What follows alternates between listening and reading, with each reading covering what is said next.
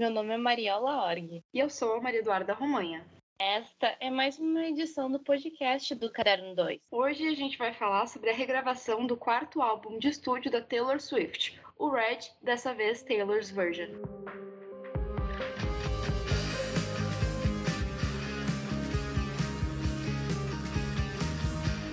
O álbum original da cantora Taylor Swift, o Red, foi lançado em 2012, mas ela decidiu então regravar ele em 2021 Após a quebra com a Big Machine Records, a Taylor perdeu todos os direitos dos sete primeiros álbuns de estúdio dela, que foi até Reputation. E isso fez com que ela ficasse uh, triste, né? Porque o artista não ter seus próprios direitos, assim, é, é algo bem pesado, porque ela não receberia dinheiro nenhum também sobre uh, o uso desses, dessas músicas. Então ela decidiu, quando esses, esses direitos foram uh, vendidos para um grupo aí regravar todos esses álbuns, porque enfim, ela tem o direito sobre a composição dessas músicas, então, então nada mais correto que regravar essas músicas para a gente conseguir ouvir, dando os direitos e dando o nosso dinheiro para Taylor Swift, e não para um monte de empresário aleatório que comprou essas músicas da gravadora, né? Então acho que esse é um movimento muito importante, esse é um movimento muito importante para os direitos autorais de todos os, os músicos. Muitos artistas passam por isso, né? De perder os direitos das músicas deles por venda de, de gravadora, enfim. Então isso é a parte mais burocrática de fazer música que ela tá revolucionando aí. Vale lembrar que a Taylor Swift, ela gravou três outros álbuns depois da quebra com a Big Machine Records, que são Lover, que foi lançado em 2019, Folklore, uh, que foi lançado em 2020 e que ganhou o, o Grammy de melhor álbum do ano em 2021. E Evermore, que também foi lançado em 2020. Isso, aí a partir de 2021, então, ela começou a, relançar esses álbuns antigos dela. Ela começou com o álbum Fearless, que é o segundo álbum de estúdio dela, que foi um dos álbuns mais aclamados, inclusive ganhando o Grammy de melhor álbum, álbum do ano, né?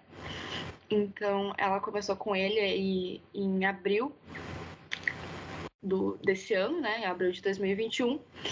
E agora no último dia 12, ela lançou o Red Taylor's Version. Nessa nova regravação do Red Taylor's Version, nós temos nove músicas extras, que são chamadas From the Vault, e também três parcerias entre Taylor Swift e outros artistas, como Phoebe Bridgers, Chris Stapleton e o Ed Sheeran.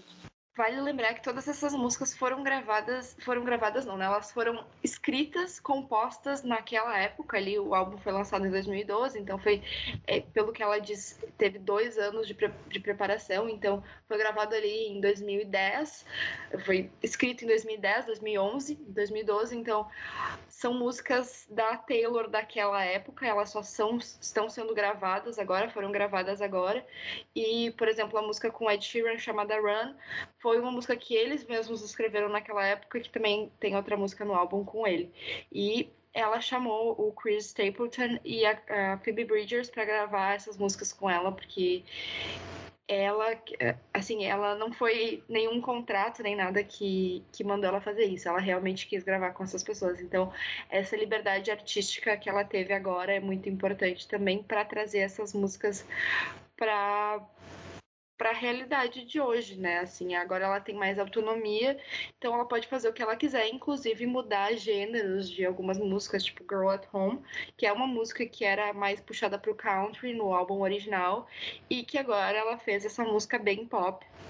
E tem uma música também nas Vault Tracks, né, essas músicas que estavam guardadas, que ela não tinha lançado antes, que é Message in a Bottle, que é uma música super pop e não foi lançada antes justamente porque a gravadora não achava que ela era uma artista pop, sim uma artista country, e eles não estavam prontos para fazer essa essa pulada aí de gêneros que ela fez depois com o álbum 1989. Então eu acho que é importante a gente frisar isso, né? Agora ela tá com uma liberdade criativa muito maior. Sim, com certeza. E também a gente tem que lembrar que na gravação original do Red já tinha dois featurings, né, duas parcerias da Taylor, uma com o Ed Sheeran em Everything Has Changed e outra da Taylor com o Gary Lightbody uh, na música The Last Time, que é o cantor uh, da música Chasing Cars, que é uma música bem famosa dos anos 2000.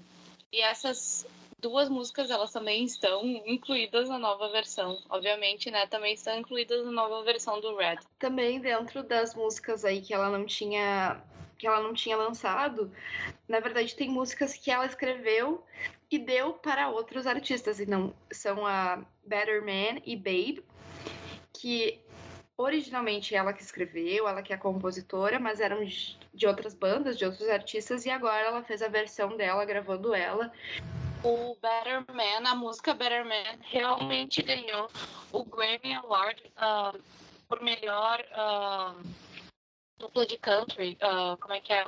Performance de grupo. No, na 60 edição do Grammy. Então essas músicas já eram muito premiadas, né? Elas já eram conhecidas essas duas, e agora ela trouxe elas à vida novamente com a voz dela, enfim, do jeitinho dela. As outras músicas também, assim, são muito interessantes da gente analisar, porque é o que não entrou no álbum original, né? Então a gente vê o que talvez a gravadora não quis, ou o que a Taylor achou melhor talvez deixar para um álbum seguinte e acabou não acontecendo. Que tem várias especulações na internet, né? Que, por exemplo, a música Message in a Bottle, que é uma música super pop, ela deveria ter ido para 1989, mas não teve espaço também naquele álbum. Então são várias teorias aí que os fãs foram criando com essas músicas que nunca tinham sido lançadas antes. Quando se trata Taylor Swift, teorias nunca é demais em relação ao trabalho dela, porque ela sempre bota muitos easter eggs do que, que ela está planejando fazer futuramente. Outra coisa muito interessante desse álbum e diferente do que aconteceu com a regravação do Fearless é que ele foi lançado direto, sem singles, mas ele teve muita promoção e assim uh, marketing em cima dele. É, assim, foi algo que ninguém esperava, porque esse álbum ele foi anunciado pela Taylor Swift há cinco meses. Então os fãs passaram cinco meses esperando por algum single, alguma coisa que, que assim, remetesse ao álbum. A única coisa que ela lançou foram pequenos snippets, né? Trechos de músicas um, no, no Instagram, no TikTok, enfim, que ela foi jogando ali para os fãs também não ficarem sem nada. Mas teve uma divulgação pesadíssima aí com várias peças de merch, né? Itens exclusivos vendidos por ela que lembram o álbum.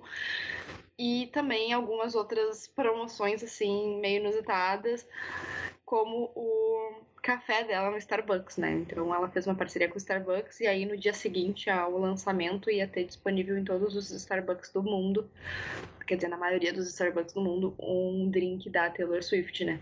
Então essa foi a divulgação pesadíssima que ela teve, só que sem nenhum single e que ninguém esperava, que ela anunciou mais ou menos uma semana antes do lançamento do álbum, um curta-metragem de uma música que foi Outwell, versão de 10 minutos, que é a música Outwell, já era uma música que já estava no álbum original, que era uma música super aclamadíssima entre os fãs, provavelmente a música a melhor música da Taylor Swift, assim, em votações entre fãs, entre críticos, que é uma música muito emocional, assim, é uma música muito vulnerável, que a Taylor Swift fala sobre um relacionamento que ela teve, supostamente, né? As pessoas especulam que seja o um relacionamento com o Jake Gyllenhaal, o ator. E ela já disse várias vezes em entrevistas antes mesmo de pensar em regravar os álbuns que essa música originalmente tinha por volta de 10 minutos. E ela quis lançar para todo mundo ouvir a versão de 10 minutos dessa música. Então, mais ou menos uma semana antes do lançamento do álbum, ela falou: Olha, vai ter essa versão de 10 minutos, mas vai ter também um curta-metragem que eu vou lançar no dia que sair a música. Então, no final desse dia, no final do dia 12, ela lançou esse curta-metragem com o, o ator uh, Dylan O'Brien e a Sadie Sink. interpretando ela e aí o supostamente Jake Gyllenhaal. Então foi algo muito inesperado, mas que deu super certo e que os fãs amaram. Eu amei, achei muito muito incrível assim, que foi a única música que assim que teve um pouco mais de, de divulgação assim, que foi essa Outwell 10 Minute Version. Com certeza, a música é muito linda, ela trata dessa história então, basicamente, né, sobre uma relação entre uma uma menina que acabou de sair da adolescência e entrar na fase da vida adulta e um homem mais velho que ela. E a gente sabe que essas relações com grandes diferenças de idade, elas eram extremamente normalizadas antigamente e agora elas estão sendo muito questionadas. Né? É, essa questão de tipo como uma, uma menina tão jovem uh, consegue se relacionar com um homem mais velho e como ele ele uh, aborda esse relacionamento uh, patronizando ela e é basicamente a história da música né e, e isso ela, ela já abordava em 2012 e agora com os 10 minutos completos a gente pode ter uma imersão maior no que, que ela queria falar e como é que foi esse relacionamento. Porque eu acho que as piores partes dele ela não tinha colocado na versão original e ela. Porque era muito longa, né? A versão original ela não tinha colocado na versão do Red de 2012 e ela decidiu colocar então nessa agora. E é muito interessante porque a música tem 10 minutos.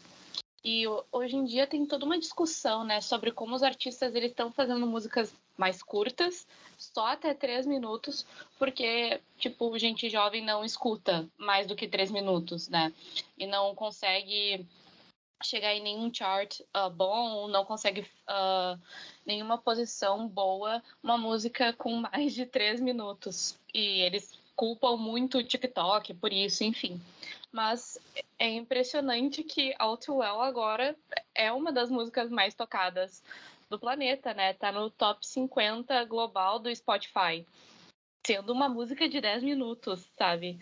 Então, isso também é muito impressionante e mostra a potência da Taylor Swift na indústria musical e a potência também dos fãs dela, porque eles queriam muito, né? a gente queria muito Outwell a versão original de 10 minutos. A gente queria muito o curta-metragem, que acontecesse um clipe para essa música tão especial, né? Uh, ah, para ela, para os fãs. Então, tudo isso ela arquitetou muito bem. E é muito interessante porque originalmente essa música, assim, ela, ela sempre fala, né, isso que originalmente essa música era muito difícil para ela cantar, enfim, porque era uma música muito emocional mesmo e é muito vulnerável, como ela fala. Inclusive, essa música, principalmente a versão de 10 minutos dela, ela resume o álbum inteiro, assim, é quase o álbum inteiro, até a música uh, 22, né? Porque é, é tu vê ali essa história sendo contada durante o álbum inteiro, sobre como foi difícil ela superar isso, como foi difícil. Tem um, um momento muito importante que ela fala na, na música The Moment I Knew e que ela narra também na Outro 10 Minutes Version, que foi quando esse namorado dela não foi no aniversário, aniversário dela de 21 anos. E aí a gente entende por que então que o aniversário de 22 tinha tanta importância, porque foi assim muito diferente do de 21. Então a gente vê essa narrativa sendo contada durante o álbum inteiro e é finalizada ali no final, no, na última música com Outwell 10 Minute Version. Foi o que colocou ali, alavancou esse álbum pro, pros charts e é a música mais tocada do Spotify, uma música de 10 minutos no Spotify global, assim. Isso é, é inédito alguém fazer isso numa era, como tu já falou, né, que temos, temos o TikTok, temos tudo isso, assim. Então, acho. É, é a potência que essa mulher tem de fazer isso com músicas que ela já tinha lançado uma vez. Com músicas que não são novas. A, Outwell, a versão de 10 minutos ela é uma versão nova, sim, mas ela conta uma história que a gente já conhecia.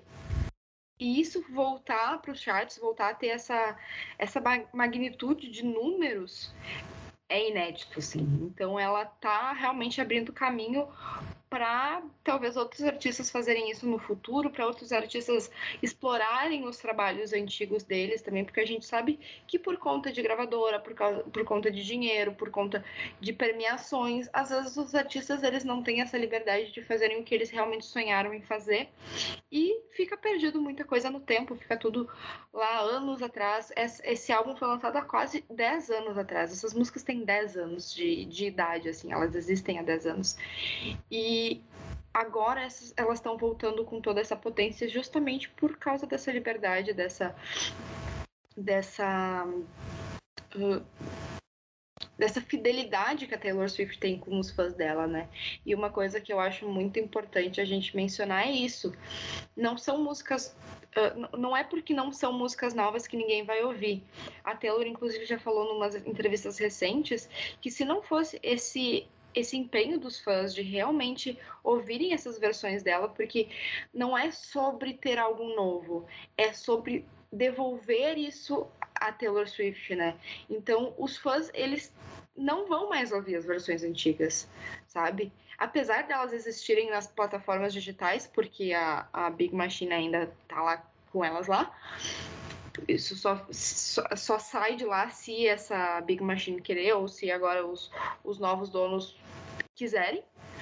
Então, uh, é a fidelidade dos fãs com a Taylor Swift de ouvirem as versões novas e de, assim, é, é, é sobre isso, não é sobre ter uma música nova, não é sobre uh, ter uma música pop nova, sabe? Eu acho que isso é algo, é um feito inédito na música, de, de toda a história da música, assim, mundial. Acho que ninguém nunca fez algo parecido. E ela tá com tudo, né? A Taylor Swift, ela é o momento. Ela é o momento. E eu acho muito legal que tu falou, Duda, sobre os fãs, eles querem escutar as regravações. E acho que principalmente porque a gente pode ouvir uma, uma versão não completamente mudada das músicas, mas eu acho que às vezes muda a entonação, sabe? Muda um pouco o que essa música significa para Taylor, o que ela significava há tempos atrás, quando foi lançado o, o Red original em 2012, e o que significa agora. E também dá para notar o amadurecimento na voz dela e na em ela como uma cantora, né? No seu todo. E acho que ficou muito incrível e é muito bom escutar as músicas que a gente adorava. Por exemplo, em 2012 eu tinha 13 anos e eu adorava escutar Begin Again. E, tipo, e é uma emoção poder escutar essa música de novo, poder ouvir essa música de novo, agora ela sendo oficialmente da Taylor Swift. Eu acho que tudo isso não aconteceria se a Taylor Swift não fosse uma artista. Agora a gente tá sendo bem fangirl, assim, mas eu acho que isso não aconteceria se a Taylor Swift não fosse uma artista tão completa e não fosse ela que escrevesse todas as músicas que ela tem. Porque a Taylor Swift, ela compôs todas as músicas muitas ela compôs sozinha, algumas com coautores, né?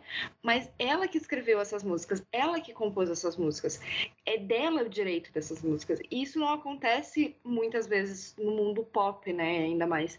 Tipo, não são os artistas que cantam quem escreveu, quem, quem escreveu a música, né? Isso às vezes tem, tem a indústria musical faz muito isso de ter uma pessoa aí, tipo a Cia, tem aquela piada que a Cia tá no porão da Beyoncé. A Cia faz muitas músicas para muitos artistas que não são ela. Apesar de ela ser uma cantora muito famosa e muito boa, ela faz músicas para Beyoncé e o nome dela fica esquecido ali. Ela só tá nos direitos da música. Não, a Taylor Swift faz algo totalmente diferente. Ela escreve as músicas dela, às vezes ela dá essas músicas dela para outras pessoas, mas as que ela canta foi ela que fez, é sobre a experiência dela ou é sobre o olhar dela em, sobre alguma coisa. Então, eu acho que seria impossível alguém regravar algo que não é deles, assim, tipo, fazer essa versão deles de algo que não é deles. É tudo muito dela e por isso que é revoltante ela não ter os direitos das primeiras versões, né, dessas versões originais, entre aspas, né. Então, acho que que esse é um movimento muito importante, eu já falei várias vezes que é um movimento muito importante no mundo da música, mas que não seria possível se ela não fosse uma artista completa e se ela não fosse uma das maiores compositoras da geração dela, né? E tipo, o que eu gosto também na Taylor Swift é que as músicas é como tu falou, ela escreve. Então, as músicas dela, elas não são super generalizadas, sabe? Como a gente tá acostumado a escutar. Elas são muito pessoais. Ou se elas não são muito pessoais, não contam assim pontos da história da vida dela, ela começa a inventar uma história, sabe? E isso que é incrível, com o álbum Folklore, ela inventou um triângulo amoroso e começou a contar a história desse triângulo amoroso. E, e essa é, é um, uma coisa incrível, é, essa proximidade que ela também tem com questões uh, da literatura e como isso inspira ela é muito bonito. Tanto que no, no começo do vídeo clipe de All Too Well, uh, que foi lançado dia 12, a gente tem no início uma frase do Pablo Neruda. Não, love is so short, forgetting is so long. Isso mesmo. Pablo Neruda, para quem não sabe, né, uh, um poeta chileno. Uh, isso significa que Taylor Swift está vindo para a América Latina. World Tour confirmed no Brasil. É, confirmado, confirmado. Mas, então, ele é um poeta chileno muito famoso mundialmente, né? Um dos maiores poetas da América Latina. E é muito legal essa proximidade que ela tem com a literatura também. Em várias músicas dela, ela coloca uh, pequenos easter eggs sobre esse mundo literário que ela tá super envolvida. E uma coisa interessante é que ela ela criou um mundo literário dela mesma, né? Uh, principalmente nessa versão de Outwell, a gente vê que ela referencia muitas das músicas que ela já escreveu, ela referencia muito de, de momentos que ela já tinha escrito nos álbuns antigos, né? Em, e no Speak Now e também no Red. E também a gente vê que nos álbuns que ela lançou mais recentemente, principalmente no Lover, né? A gente tem uma referências às músicas antigas e também no folclore, no Evermore, mas ela referencia muito a, música All Too Well 10 Minute Version, que ela nem existia ainda, né? Ela tava lá guardadinha na gavetinha da Taylor Swift, mas ela não existia pro público. Então, na música Lover, ela fala All's Well That Ends Well to End Up With You, que All's Well That Ends Well é uma, uma peça do Shakespeare. E em Outwell 10 Minutes Version, ela fala All's Well That Ends Well and I'm in a new hell every time you double cross my mind. Então, nessa versão de Outwell, ela fala dessa, de, dessa frase de uma forma triste e em Lover ela dá a reviravolta né, na vida dela para conhecer a a pessoa ideal, a pessoa certa. Então, é, essas referências que ela faz às próprias músicas dela faz com que os fãs também tenham esse uh, Taylor Swift Cinematic Universe, né? Então, é o mundo de músicas da Taylor Swift, é os personagens das músicas da Taylor Swift. E, e é algo que, às vezes, as pessoas que não estão imersas nesse mundo acham que a Taylor Swift só escreve sobre ex, acham que a Taylor Swift só escreve, só escreve sobre amor, só escreve sobre coisas fúteis. E que às vezes, talvez por um, uma misoginia uh, muito característica dos anos 2000 e 2010, ainda não, não cederam a esse mundo, mundo de Taylor Swift e ainda, às vezes, isso parou um pouco com Folklore e Evermore, que foram álbuns muito mais indies, entre aspas, fazendo também referência a Indie Record That's Much Cooler Than Mine. Mas isso parou um pouquinho, mas ainda existe muito desse público em geral que tem uma resistência grande a Taylor Swift por ser uma artista pop, por ser uma artista mainstream e não reconhecem esse sucesso e essa qualidade das músicas dela. E eu também já fui essa pessoa alguns anos atrás, sabe?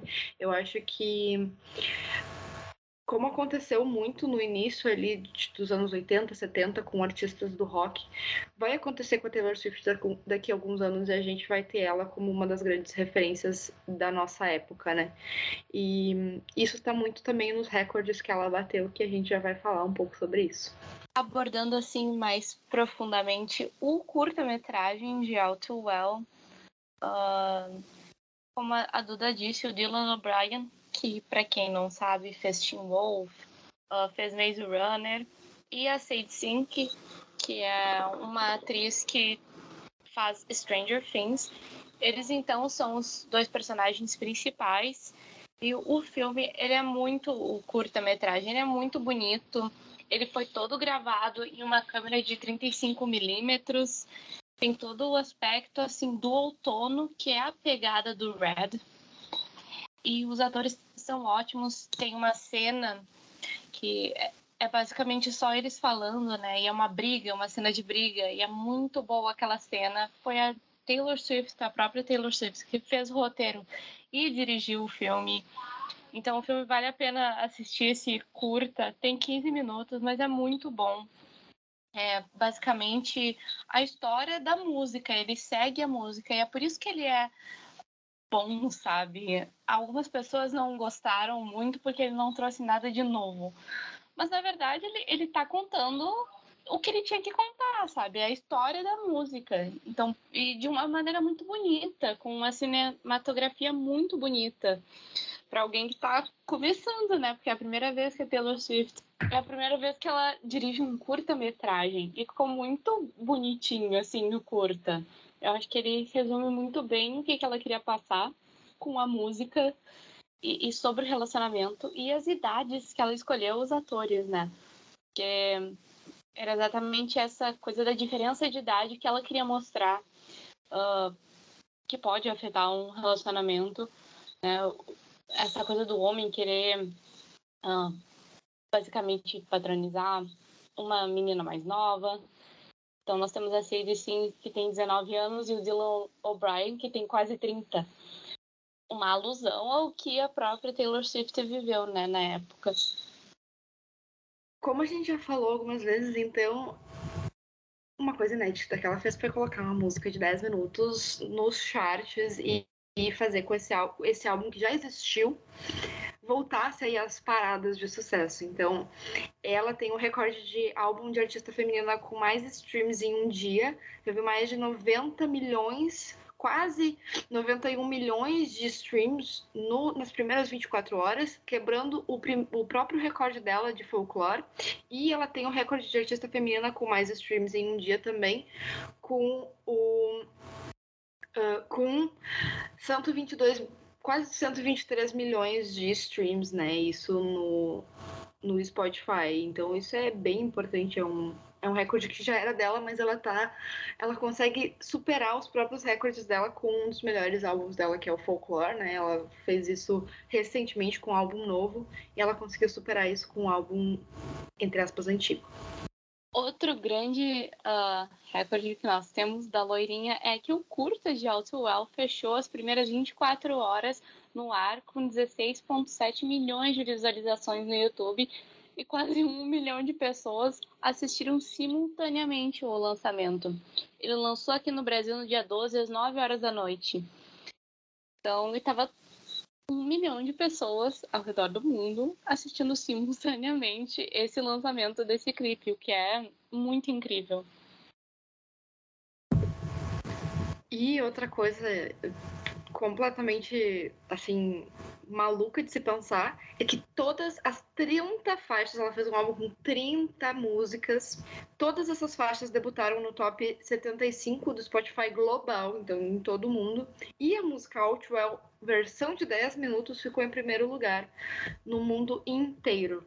Além do fato de que Taylor Swift ultrapassou a marca dos 13 bilhões de streams no Spotify. Então ela é realmente a indústria da música.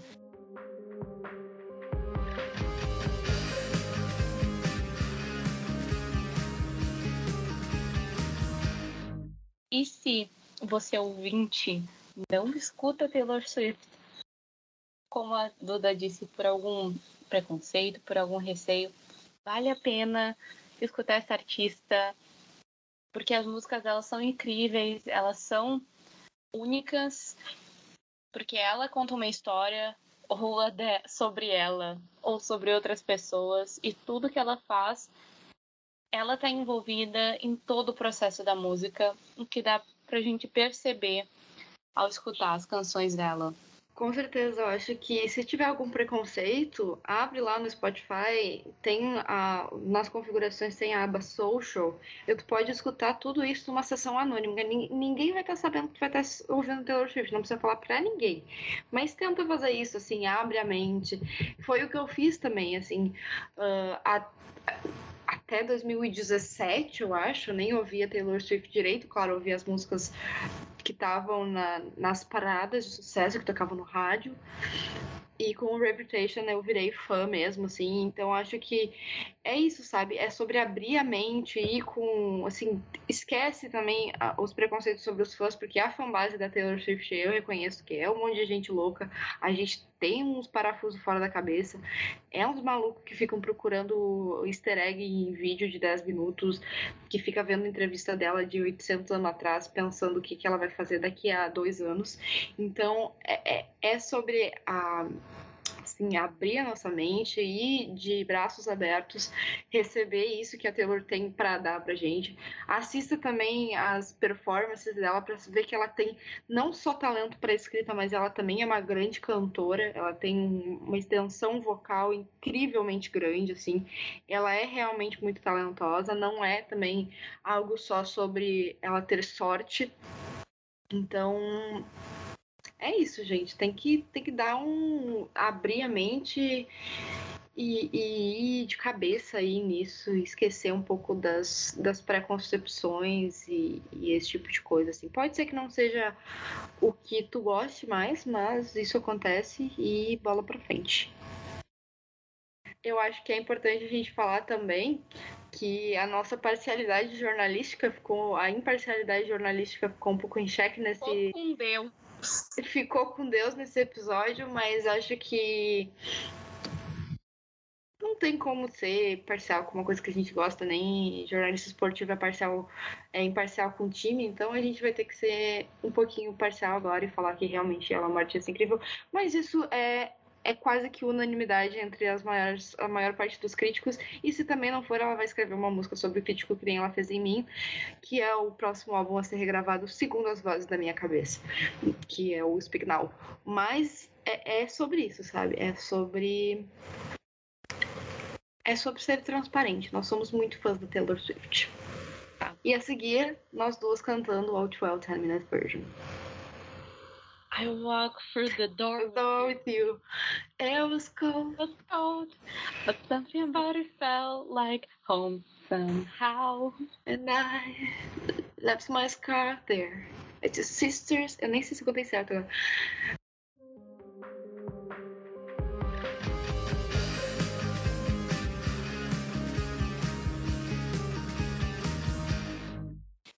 este foi o episódio de hoje do Caderno 2.